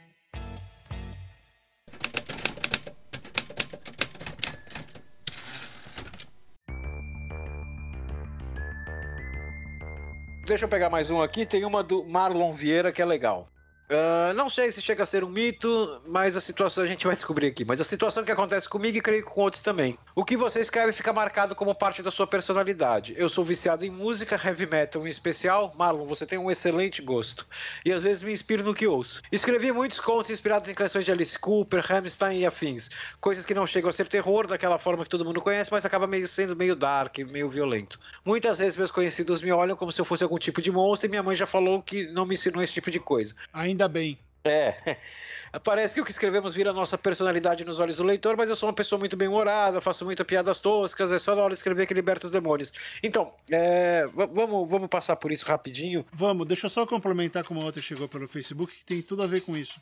Uh, que é o Victor Alexandre perguntando se é verdade que para escrever um livro minimamente bom, muitas vírgulas, Alexandre, uh, é necessário ter bagagem de vida. Tem tudo a ver com, com isso aí. É. Né? Ô, ô, Rob, eu acho que é uma coisa que o, o Kurt Vonnegut fala. Agora eu não sei qual dos dois velhinhos de cabelo louco é, se é ele ou se era o Mark Twain. Que era o seguinte: tem muito talento por aí, o problema é aceitar a vida de escritor. Né? É. Porque você vai abrir mão de coisas. É. Mas é, se isso é mito ou realidade, é, isso é a realidade. Você tem que ter experiência de vida, ou de alguma coisa, ou sobre alguma coisa, para escrever. É por isso que eu não aceito muito assim, não aceito. Eu acho esquisito gênios literários de 16 anos. Tá escrevendo sobre o quê? Assim, na boa. É, se é uma coisa que a pessoa se especializou, passou, começou aos 10 vendo anime e manja de tudo e realmente sabe, você até encara, mas uh, livro sobre vida e tal, antes de viver, qual conteúdo que tá ali? Eu acho estranho. né? Eu tô, tô sendo julgador, mas é, é, é legal. Grandes livros, eles te fazem ir para frente, aprender coisas, uh, pensar em coisas. Se você tá lendo um livro escrito por alguém exatamente da sua idade antes de ter experiência, você só tá vendo reflexos das coisas que você tá passando. Então, pra onde você tá indo? Você tá ficando no mesmo lugar. Então, é legal quando você tem um pouco mais de experiência do que alguém em algum aspecto. Sei lá, se o cara é 16 anos, mas é um gênio da física, do caralho. Né? Manja pra caramba de alguma coisa que as outras pessoas não manjem, aí tudo bem. Mas isso é uma, é uma criticazinha, mas é uma coisa que acontece. Cara, há exceções, foi o que eu falei. Se, se a pessoa é especializada em alguma coisa e tem o que dizer e vai agregar, porra, claro, é sempre bom. Jovens talentos são fantásticos mas você tem essa geração inteira que acha que. É, é, Rob, o meu problema aí é que a única coisa que esse pessoal tem, porque livro virou um produto agora, a única coisa que eles têm a dizer é quem eles são. Então, primeiro não é, não é idade, é quilometragem. Uhum. E aí a quilometragem pode ser, pode ser não, é tanto de escrita quanto de vida. Agora, uh, vamos falar um pouco da quilometragem de vida. Eu não sei quantos anos o, o Victor tem, eu, eu, não quero saber. Uhum. Eu não preciso disso para responder. O, o, o Victor, é o seguinte: se você escrever um texto, escrever um livro e você quiser falar sobre a vida no seu livro e tal, eu vou te dar um, um eu não vou te dar um conselho, né? Eu vou te dar, eu vou fazer um pedido, tá? Eu não quero resposta nenhuma no seu livro, quando eu ler. Eu estou fazendo um pedido como leitor. Eu quero que você crie dúvidas novas em mim. Tá? Então, assim, você não precisa ter bagagem de vida suficiente para dar uma resposta. Porque se você der essa resposta, você não tem bagagem, você é só arrogante. Né? Então, assim, a partir do momento que você tem uma, tem uma dúvida que você não tem a resposta, nada impede de você colocar ela dentro do seu texto e transformar isso aí num negócio do caralho. Uhum. Então, assim, não se preocupe do tipo, caralho, eu não tenho, eu tenho 25 anos, então eu não tenho as respostas para tudo. Como é que eu vou escrever um livro? Bicho, eu tenho 42. eu tenho menos resposta hoje do que quando eu tinha 25. E quando eu tinha 25 eu tava bêbado, eu, eu achei que sabia de tudo. né? Hoje eu tô sóbrio, eu sou casado, vou ter filho e tal. Né? Então eu, eu caí na real e vi, cara, eu não sei 10% do que eu sabia, cara. Né? Então, assim, e tô aqui escrevendo, jogando minhas dúvidas, as pessoas gostam das minhas dúvidas, né? É, então, assim, não precisa ter a bagagem de vida. Se você vai esperar a bagagem de vida suficiente para ter as respostas, você não vai escrever nunca. Você, só, é, você vai escrever com os 80 anos. Exatamente. Agora, então comece a procurar dúvidas ao invés de procurar bagagem. O que você quer saber? O que você quer saber é X? Escreva uma história sobre X. Na melhor das hipóteses, você vai descobrir a resposta enquanto escreve sua história, ou pelo menos uma das possíveis respostas enquanto escreve a história. Na pior das hipóteses, o seu texto vai abraçar quem tem essa mesma dúvida que você. Então, assim, é, é, é preciso ter bagagem de vida? É, mas não essa bagagem de vida que tá, pelo que eu estou entendendo, está colocada aí na sua pergunta. Essa não é preciso, não, porque essa é, ninguém não tem. Não tem jeito. E, e, assim, a minha. Eu sei que eu fico puto com esse negócio, mas é porque as coisas acabam não agregando. E eu acho que livros têm que agregar e se a pessoa tem o que compartilhar, tem que compartilhar. Mas na maioria das vezes a gente vê que nada mais, especialmente. É. Ah, vai entrar naquela famosa crítica a livro de youtuber. Mas é o lance quando o, o único produto, o único conteúdo do livro é a vida da pessoa que você já consumiu em vídeo, qual a lógica? Né? Então não tem. Eu acho que se você precisa da experiência, você vai pegar essa experiência fazendo coisas. Então vamos fazer assim, vamos, vamos, vamos fazer o meia-culpa se tiver alguém, sei lá, uma garota de 17 anos que estudou biologia ou animais, que é uma coisa que eu não entendo nada. Uh, e essa pessoa resolveu criar um paralelo entre, entre o mundo dos animais e, e o que a gente passa hoje, sabe? Questionar isso, levar isso à frente, criar uma história em cima do conhecimento dela. Do caralho. Sabe? O duro é ficar tentando colocar só os reflexos de quem você é na história. E é isso que eu vejo. É, exatamente. É isso que eu queria chegar exatamente. com essa crítica toda. Porque uh, esse tipo de livro não tem que ser só o, o reflexo da sua ideia. Não, ele pode ser um questionamento. E nessa idade, qual a idade que você tem mais dúvidas, mais perguntas a serem respondidas? É quando você está chegando aos 18, 19. É, na adolescência. Na adolescência, tudo, tudo é dúvida. Então leva essas dúvidas e, e às vezes você não tem. O que o Rob falou, você não tem que achar a resposta. Às vezes a pergunta, se você fa fazer com que outras pessoas questionem a mesma coisa e de repente cheguem numa resposta melhor que a sua, ou é melhor ainda. Então, uh, essa, o que o Rob disse, essa experiência de vida super mega ampla, Não dá, senão a gente só teria autores de 80, de 80 anos para cima. Não, usa aquilo que você sabe de diferente dos outros. É o que eu falo para os meus alunos do Conte. Se você ah, você quer contar uma história, ela já foi contada, dentro daquela lógica de que todas as histórias são contadas. A única diferença que você tem em relação a todos os outros autores do mundo é o seu twist. O que faz essa história ser importante? Diferente, é você. E você tem que saber qual é esse diferencial. Tá? Então, aí que a sua experiência vai entrar. É a sua ideia, a sua inspiração, como a gente falou. Então, tenta achar isso. Se concentre em achar o seu diferencial, em vez de ficar tentando achar a, a resposta ou escrever o livro sabendo tudo. Não, você descobre muita coisa enquanto você escreve um livro. Vamos voltar para a música. Música do Marlon. Eu acho que, que a parte da música tal, a gente pode falar rapidamente depois. O mito que ele está falando é o seguinte: é, é, mito da personalidade, que é o que você escreve fica marcado como parte da sua personalidade. É, então, é, eu, eu, eu, eu, realmente eu eu, eu, eu, acho, eu acho essa ideia muito interessante, porque assim, eu fiz o caminho contrário. O que você escreve fica marcado como parte da sua personalidade. E não, é, é, é, o, o, que eu escrevo sempre foi parte da minha personalidade. Sim, claro. Então eu, eu, não tenho, eu não tenho como, como responder isso.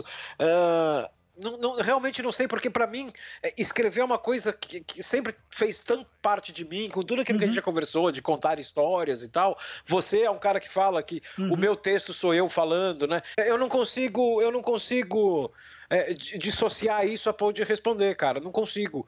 Uh, Marlon, o, o, o Rob, acho que muito mais que eu, ele criou uma voz, e tanto que eu acho que ele devia parar com essa palhaçada de toda vez que ele vai citar o nome Rob Gordon, ele se refere ao livro ou ao filme, porque, Rob, você não é mais o. Você não tem mais ligação com o livro ou com o filme. Você existe além, independente do livro e do filme. Desculpa. Você não, você tá não tem mais que fazer isso. vou parar, você, porque vou parar, vou você... parar.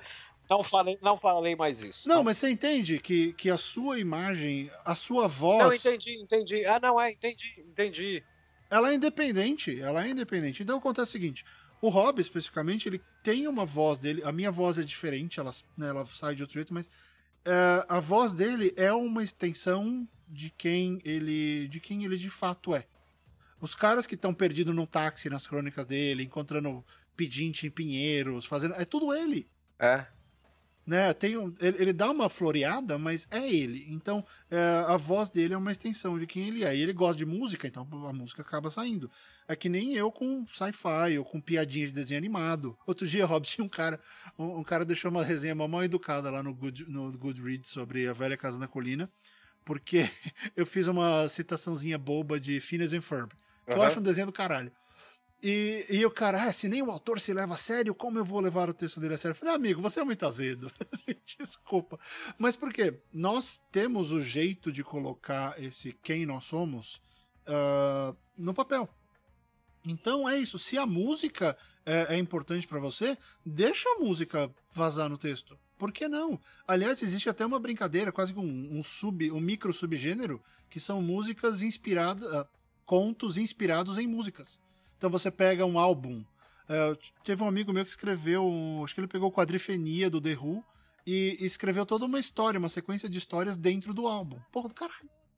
Né? É, não é aquele negócio que vai te deixar rico, mas é muito legal de fazer. Sim, sim. Então não tem problema nenhum. Então, assim, deixa, uh, deixa essas influências que fizeram, que transformaram você em quem você é, deixa elas ganharem vida no texto. Porque senão, você, se você ficar se podando, eu te garanto, o seu texto vai soar alienígena para você. É, é, e a pior coisa que pode acontecer é você ler seu texto e falar essa porra não é minha. É, então assim, deixa fluir, deixa suas inspirações, sabe? Fiquei curioso como é que se colocaria Rammstein num, num, num conto de terror. Interessante. São coisas assim. É, concordo com o Rob, você tem muito bom gosto. E, então, como é que. É disso. Alice, Alice Cooper. Cooper é, Alice é. Cooper. Lembra que eu acabei de falar? Que eu falei para os meus alunos que o importante é você descobrir o que faz você diferente de todos os outros que querem uh, ser escritores. É, é, é, nessas horas. É quando o que você sabe de diferente ou o seu ponto de vista vai ser diferente. Você não vai ser mais um na mesmice. Você não vai ser mais um que vai escrever sobre Stairway to Heaven. Você é um cara que vai fazer alguma outra coisa. você vai mostrar que tem uma saída melhor. E, e você vai inspirar os outros a, a, a, ouvir essa música. Isso é uma coisa que eu não posso reclamar, por exemplo, da, da literatura uh, teen, Rob, que a maioria, especialmente as meninas que escrevem, socam citação de música até. Assim, cada capítulo é. começa com uma música, os personagens estão ouvindo as mesmas músicas. É uma ferramenta que elas encontraram para a leitora ficar desesperada, porque ah, ela é minha ídola e ela ouve a mesma coisa que eu.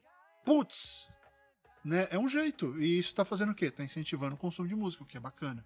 Então, é, Marlon, do caralho isso que você falou, e isso é real, tá? Então não é mito, é realidade.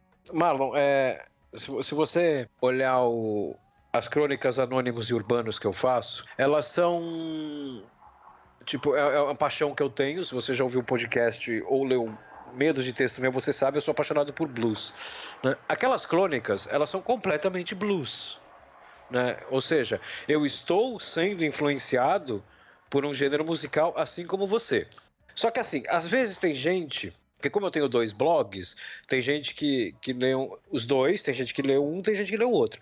Às vezes tem gente que, que, que lê só esse blog onde estão as crônicas anônimos urbanos tal, e aí a pessoa me conhece num evento tal, e a pessoa vem e fala assim, porra, eu, eu imaginava você totalmente diferente. Daí eu, eu, eu, falo assim, como assim? Não, que eu leio aqueles seus textos tal, e eu chego aqui, cara, você é engraçado pra caralho, você não é introspectivo, você, você é extrovertido, né? Uh, o, o, que não é verdade, eu sou tímido, né? É, é, uma discussão que eu tenho com a minha mulher, minha mulher acha que eu não sou, eu fico tentando provar para ela que eu sou. é, mas enfim, você é totalmente diferente daqueles seus textos, né? Então você não é daquele jeito. Aí eu tenho duas respostas para dar para a pessoa, Marlon. Você pode escolher qualquer uma delas e usar. Uh, uma é eu sou daquele jeito naquele momento que eu escrevi o texto, ou eu sou daquele jeito também? Eu tô aqui conversando com você, a gente acabou de conhecer, eu tô contando uma piada aqui, contando uma piada ali. Como você sabe que eu não tenho todo o sentimento daqueles textos guardados dentro de mim? É, né? é. Eles não são excludentes. Né? Não é porque o texto é melancólico que eu sou melancólico. Eu posso ser melancólico em algum momento do meu dia quando eu escrevo. Eu posso ser melancólico além de ser engraçado. É, a gente falou sobre isso, né, Rob, outro dia, para uma, pra uma, um e-mail. Eu posso ter essa melancolia guardada, guardada dentro de mim e eu coloco para fora só naqueles textos. Né? Nada impede eu ser como eu sou agora e ser também o texto. E no seu caso, ô Marlon, a resposta que tem que dar para essas pessoas, na verdade, é uma terceira resposta que é muito mais fácil, que é assim, pô, você você fica escrevendo essas coisas dark e tal, mas, porra, você sempre foi um cara engraçado e não sei o quê. Mas eu ainda sou um cara engraçado. É que eu gosto de escrever coisa dark. É. Ué, é, tem gente, poucas pessoas no mundo, mas algumas pessoas acham que eu sou engraçado. Só que eu só consigo escrever tragédia. E, Rob, eu não sei lidar com final feliz. Eu descobri isso hoje. Eu não sei. Eu não tenho nada com final feliz. Tudo é errado. Então. É... Não, então. E as pessoas. Então, assim, eu acho que. Vamos tentar trazer isso para o programa. Eu acho que não, não é um não. mito. As pessoas vão achar que o que você escreve é parte da sua personalidade. E aí você pode até capitalizar em cima disso, né? Você pega o Twitter do Stephen King, o, Twitter, o Stephen King no, no, no Twitter e no Instagram, especialmente no Instagram, ele é um personagem de terror, uhum. Stephen King. Ele fica brincando com isso, né? Tipo, nada, nada garante que o cara é realmente assim. Essa é a persona dele, né? Porra, e ainda mais, cara, melhor, melhor, melhor. Matei, matei a charada aqui. Hum. Cara, ali Alice hum. Cooper. Você que é fã do Alice Cooper. O Alice Cooper, eu, eu, puta, eu adoro Alice Cooper, assim. Minha mulher é enlouquecida por Alice Cooper. Ah, é, é fantástico. É. Eu sei o que você vai falar. Manda. O Alice Cooper, ele tem uma personalidade chamada Alice Cooper, que é um personagem. Uhum. Porque o, o, o, homem por trás dessa história, o Vincent Fournier, ele passou os anos 80, os, não, metade dos anos 70 e os anos 80 inteiro completamente bêbado, porque ele não sabia lidar direito, um dos motivos, né? Ele não sabia lidar direito aonde terminava o Vincent Fournier e onde começava Alice Cooper. De repente, eles se tornaram uma coisa só e ele não soube lidar com isso. Uhum. Né? Hoje não, hoje, hoje o Alice Cooper é claramente um personagem que ele incorpora e, e, o mais importante, ele tem consciência uhum, disso. E o Vincent é, é, o cara, homem de família, vai na igreja. É, exatamente. Porra, é, exatamente. Quando ele veio aqui cinco anos atrás tocar aqui no Brasil, cara, ele saiu do hotel, ele tava em Porto Alegre, eu acho a história demais. Ele saiu do hotel, a mulher dele foi num salão de beleza, ele não tinha que fazer, ele botou um boné, prendeu o cabelo e foi dar um rolê num shopping em Porto Alegre. Então ele não foi chicotear pessoas, ele não foi ser crucificado. Não, ele foi dar um rolê no shopping tomar um, tomar um expresso. É, exatamente. Né? Então, assim, Ele soube separar, então assim, você provavelmente é um cara que vai ter que aprender a fazer isso, vai ter que separar esse material que você escreve e não estou falando que você vai se transformar num personagem enquanto escreve, mas você vai ter que separar isso da pessoa que você é, até mesmo para as pessoas enxergarem melhor. Mas eu acho que o grande conselho que eu posso te dar é não pire muito em cima disso. É. Cara, você é de um jeito X, você gosta de escrever Y, continue sendo do jeito X e continue escrevendo Y, não pire em cima disso, não pire. É, ou faz terrorismo e fala, se vocês continuarem me dizendo, me falando isso, eu vou ser exatamente o que eu escrevo, e aí vocês vão ter problemas. As pessoas é. vão te olhar meio torto, mas elas não vão mais te interpelar. Você vai ter liberdade. Sei lá, cara, de espiroca, ó, escreve. É. é. exatamente. Exatamente. Brinca em cima disso, brinca em cima disso e continue escrevendo e não tenha paranoia com isso, cara. Não tenha paranoia com isso.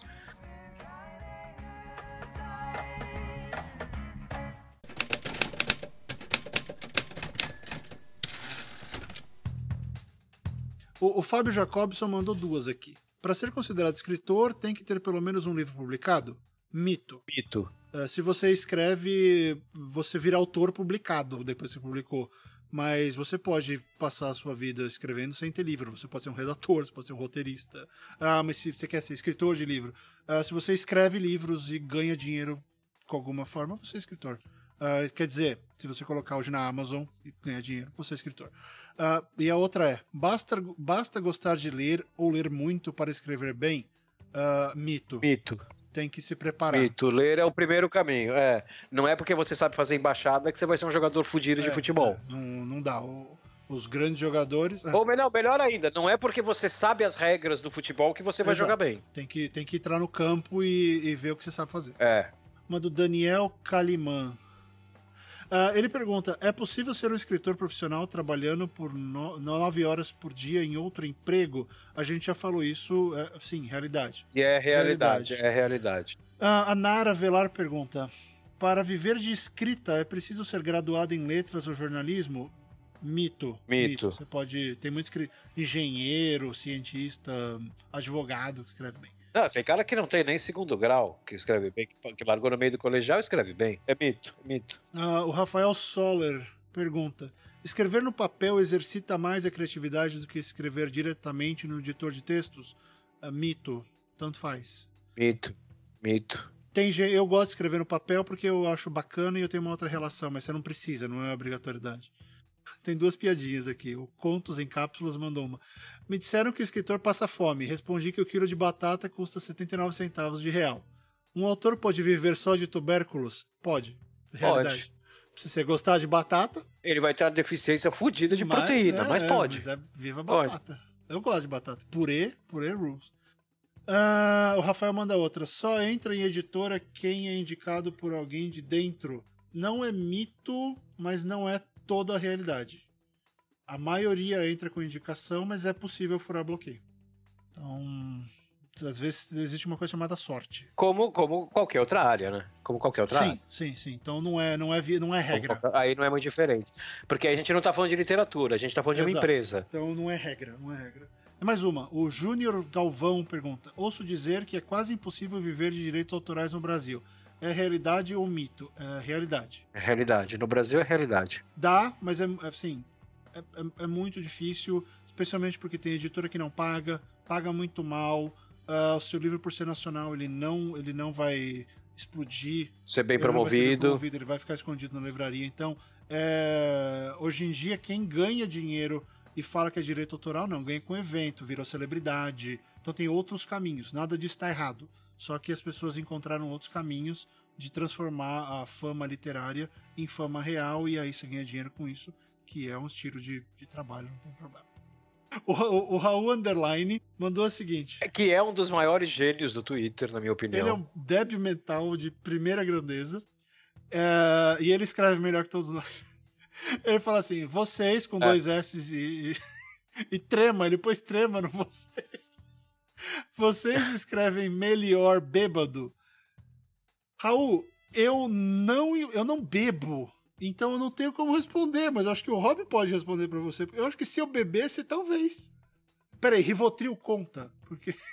Rivotril ajuda. Não, eu acho que não conta nesse sentido, porque, cara, quando eu bebo, eu tenho ideias fantásticas. Mas assim, daí eu. Cara, eu, eu nem tento escrever. Porque é o seguinte: às vezes eu chegava em casa de fogo, ah. duas horas da manhã, sei lá, vou entrar no Twitter. Cara, pra eu digitar. Fala aí, galera, cheguei no Demorava. Twitter. Era tipo quatro minutos pra digitar isso. e aí, eu, na hora que eu mandava, cara, que eu mandava o tweet e eu ia assim, catando um milho assim, F, A, L, não, não é o K, é apaga K, L, F, A, L, A, espaço. Cara, então eu ia com maior cuidado, e aquele teclado dançando na minha frente. Aí quando eu olhava o tweet, parecia que eu tinha digitado, sei lá, em russo. tudo errado, cara, tudo errado. Então, não, eu, eu não escrevo melhor de fogo, não. Tem aquela brincadeira que é, né, o escreva bêbado e revise sóbrio. Eu, eu não consigo escrever bêbado, eu não consigo, não é, consigo. É, isso parte do, um dos maiores mitos da, da vida de gente que escreve, que é a ideia de que, por exemplo, todo jornalista fuma, toma café e bebe pra caramba. Uh, isso vem muito de comportamento de redação nas décadas passadas e, como eu falei no começo do programa, do, do Hunter Thompson, que cheirava, fumava, injetava, fazia o diabo uh, ah, para escrever melhor e vivenciar a coisa. E esse, e esse é um mito pega-trouxa, né? Porque a, a gente já falou que tem gente que assim, ah, vou ser escritor. Aí a pessoa escreve três textos na vida, coloca na internet e passa o resto da, o resto da semana bêbado. E, e, e o problema não é que ela está bêbada, ela está bêbada para mostrar que está bêbada, para as pessoas olharem e falarem assim: olha só, ela, ela é escritor, ele está sempre bêbado. Ah, vai tomando. É, que nem o, o, o Raul até citou porque ele marcou o Stephen King e o Bukowski. na pergunta dele. É. É, eu imagino assim, o Bukowski ele vivia numa vibe meio meio lixão, assim, meio tá. Mas é, é, eu duvido que ele tivesse bêbado o tempo inteiro enquanto ele escrevia. Né? Ele, eu, acho, eu acho que ele devia ter, na verdade, uma. Como é que é, Robert? Ele tinha uma resistência já. O cara bebia tanto Sim, que não, não, não, descia mais aquela de. Sei lá, se você me der um copo de uísque, eu morro.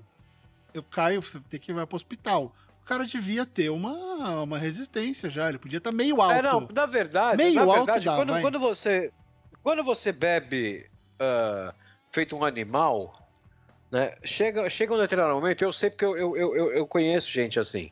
A pessoa ela entra num estágio na vida dela que assim, ela nunca está completamente bêbada e ela nunca está completamente uhum. sóbria. Ela tá sempre no, eu tinha um tio que era assim, ele tava sempre Eu, te, eu tenho um tio que é assim, ele sempre tá, ele tá no, no limbo. É, ele tá naquele estado intermediário. E assim, se ele ficar dois dias sem beber, ele continua nesse estágio intermediário. E se ele tomar duas garrafas de uísque, ele continua nesse estágio. Ele não vai mais ficar mais bêbado e nunca vai ficar mais sóbrio. Ele, a pessoa ficou ali. Então eu acho que o, o Bukowski talvez ele fosse por aí. Não sei. É, pode ser, pode ser. Esse meu tio ele falava que ele tá noutras. Ele sempre tá noutras. Então ele tá noutras, ele tá na dele lá. Né? Então deixa o cara. Então eu acho que. Mas assim, falando sério, é, eu, eu não bebo, mas as poucas vezes que eu bebi, eu fiquei tão imprestável que eu duvido que eu conseguiria ligar o Twitter, Rob Gordon.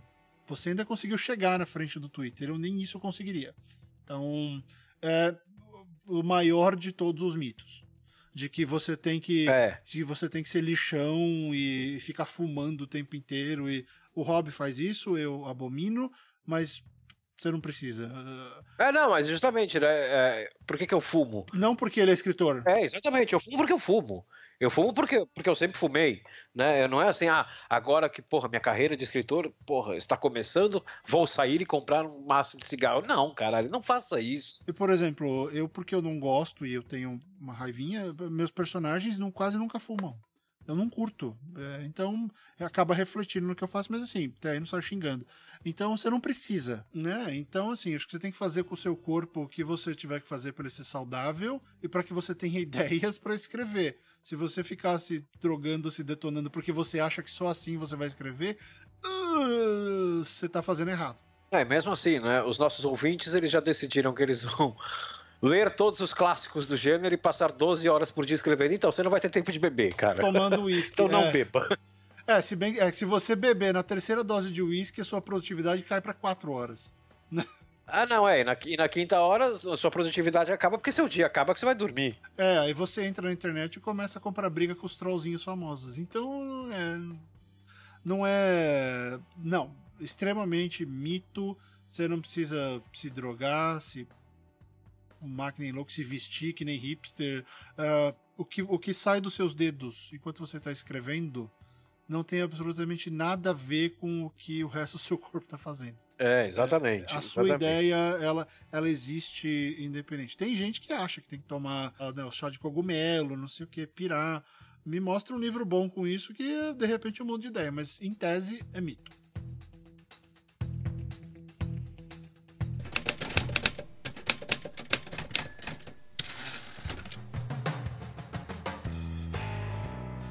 Rob Gordon, sabe o que não é mito? O quê? O que é realidade? É a nossa campanha no Apoia-se, Rob Gordon. Essa é a realidade. Essa é a realidade. Essa é extremamente realidade e a gente precisa. Uh, nós queremos chegar na próxima fase de. Na, no próxima, na próxima meta, que é para a gente começar a fazer encontros mensais com os ouvintes. Mas para isso nós precisamos da sua ajuda. E como eu estou em São Paulo, o Fábio Barreto está em Los Angeles, esses encontros acontecerão no meio do caminho. Então todo mundo já o quê? Panamá. Guiana, Guiana francesa. Depende, a gente pode começar pela prisão do Papillon. então a gente quer fazer várias coisas legais, a gente quer. Nós, nós vamos retomar em breve o, o projeto do livro coletivo. Nós queremos envolver os apoiadores de uma forma mais presente lá. A gente não, não conseguiu tocar até agora, mas ele vai acontecer mas é, vai virar uma meta, inclusive, uh, para os custos do livro, vamos ver como é a gente faz. Mas, de qualquer forma, a campanha está lá, apoia.c barra gente que escreve. Você pode ajudar a gente a partir de cinco reais por mês, para que a gente possa uh, pagar os nossos ilustradores, uh, provedor, mudar equipamento, todas essas coisas que a gente precisa para que o programa fique cada vez melhor. Uh, se você não puder ajudar financeiramente, divulgue o programa, apareça, vai lá no, no, no Facebook, no Twitter, Deixa uma mensagem, fala se você gostou ou não da capa do programa. É legal, os artistas gostam desse feedback, é legal para que eles saibam que o trabalho deles está sendo levado em consideração. Comente podcasts, recomende para os amigos, ajude a comunidade do Gente que Escreve a crescer, porque, Rob, você sabe quantos downloads nós já tivemos até hoje? Quantos? Chuta. Sete. Sete. Não, mais. Mais. Eu não perguntei a sua altura, Rob Gordon. É. nós estamos com 221 mil downloads até hoje. Isso é mito ou é realidade? Isso é realidade. Eu tô olhando pro número. Eu tô olhando. 221.116 uh, ah, downloads até hoje. Então, é um número bem legal. A gente quer que isso aumente. A gente quer poder fazer mais coisas. A gente quer ter mais programas. Uh, quem sabe, eventualmente, pro vídeo. Uh, mas para isso a gente precisa criar uma base. A gente precisa de você ajudando lá na nossa campanha do Apoia-se. Talvez a gente pode transformar esse num daqueles fixos, né, Rob? Se vocês não gostaram, fala nos comentários que gostaram, porque esse formato é muito gostoso de fazer, né? De ficar pegando dúvidas de vocês, comentários de vocês e trazendo para o programa. Eu, eu, eu, acho, eu, acho um dos, eu acho um dos formatos mais gostosos de fazer. É, foi o mais interativo que a gente já fez, né? Então a gente só vai saber se é legal ou não se você deixar o seu comentário e, e falar o que você achou desse programa para que a gente continue tocando. Lembre-se, o Gente que Escreve está sempre mudando, sempre se aprimorando e a gente precisa do feedback de vocês para saber para onde ir. Tá legal? Uh, no mais, sigam a gente nas redes sociais. Eu estou lá no Twitter como Fábio M. Barreto. O Rob Gordon está lá como Rob Gordon SP. Todos os links das nossas redes sociais, o Gente que Escreve, que é arroba Gente que Escreve, uh, no Facebook, no Twitter, no Instagram, estão todos aí na postagem uh, dessa edição. Você mandou um mito aí hoje e a gente não viu, a gente não respondeu, porque a gente parou de olhar a internet faz uns alguns minutos já, né? Siga a gente no, no, no Twitter, né? Porque o Twitter é, é, eu acho que eu posso falar pelo Fábio também, é a rede social que a gente é mais ativo. Sim, sim, é o sim, Twitter. Né? E assim, no meio de falar sobre política e falar sobre problemas da vida e tal. Falar sobre escrever, é, conversar com pessoas sobre escrever é uma das coisas que a gente mais gosta de fazer no Twitter.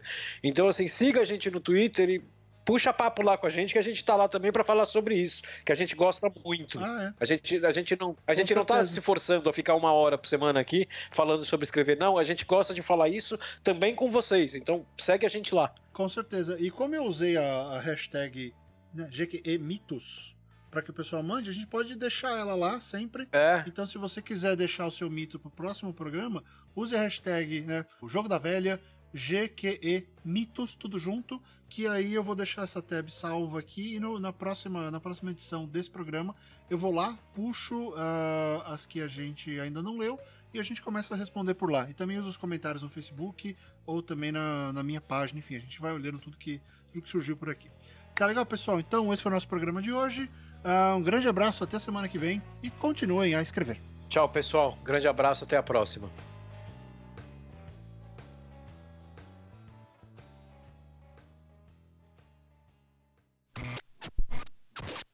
oh, eu mandei um, eu mandei um Leloei hoje no e-mail. O que? Leiloei? Leloei. Ah, a mesóclise. É, o que você falou, é. eu achei que você estivesse leiloando alguma coisa. É, vou leiloar você. Senhor. Não, não, juro, juro, eu entendi. Eu mandei Vai. um leiloei hoje. O problema é seu, cara. É. O problema é seu e de quem deu o maior lance. Mas, pô, não, leiloei, fiquei orgulhoso do senhor. Porra. porra é, tá vendo? Caralho. É...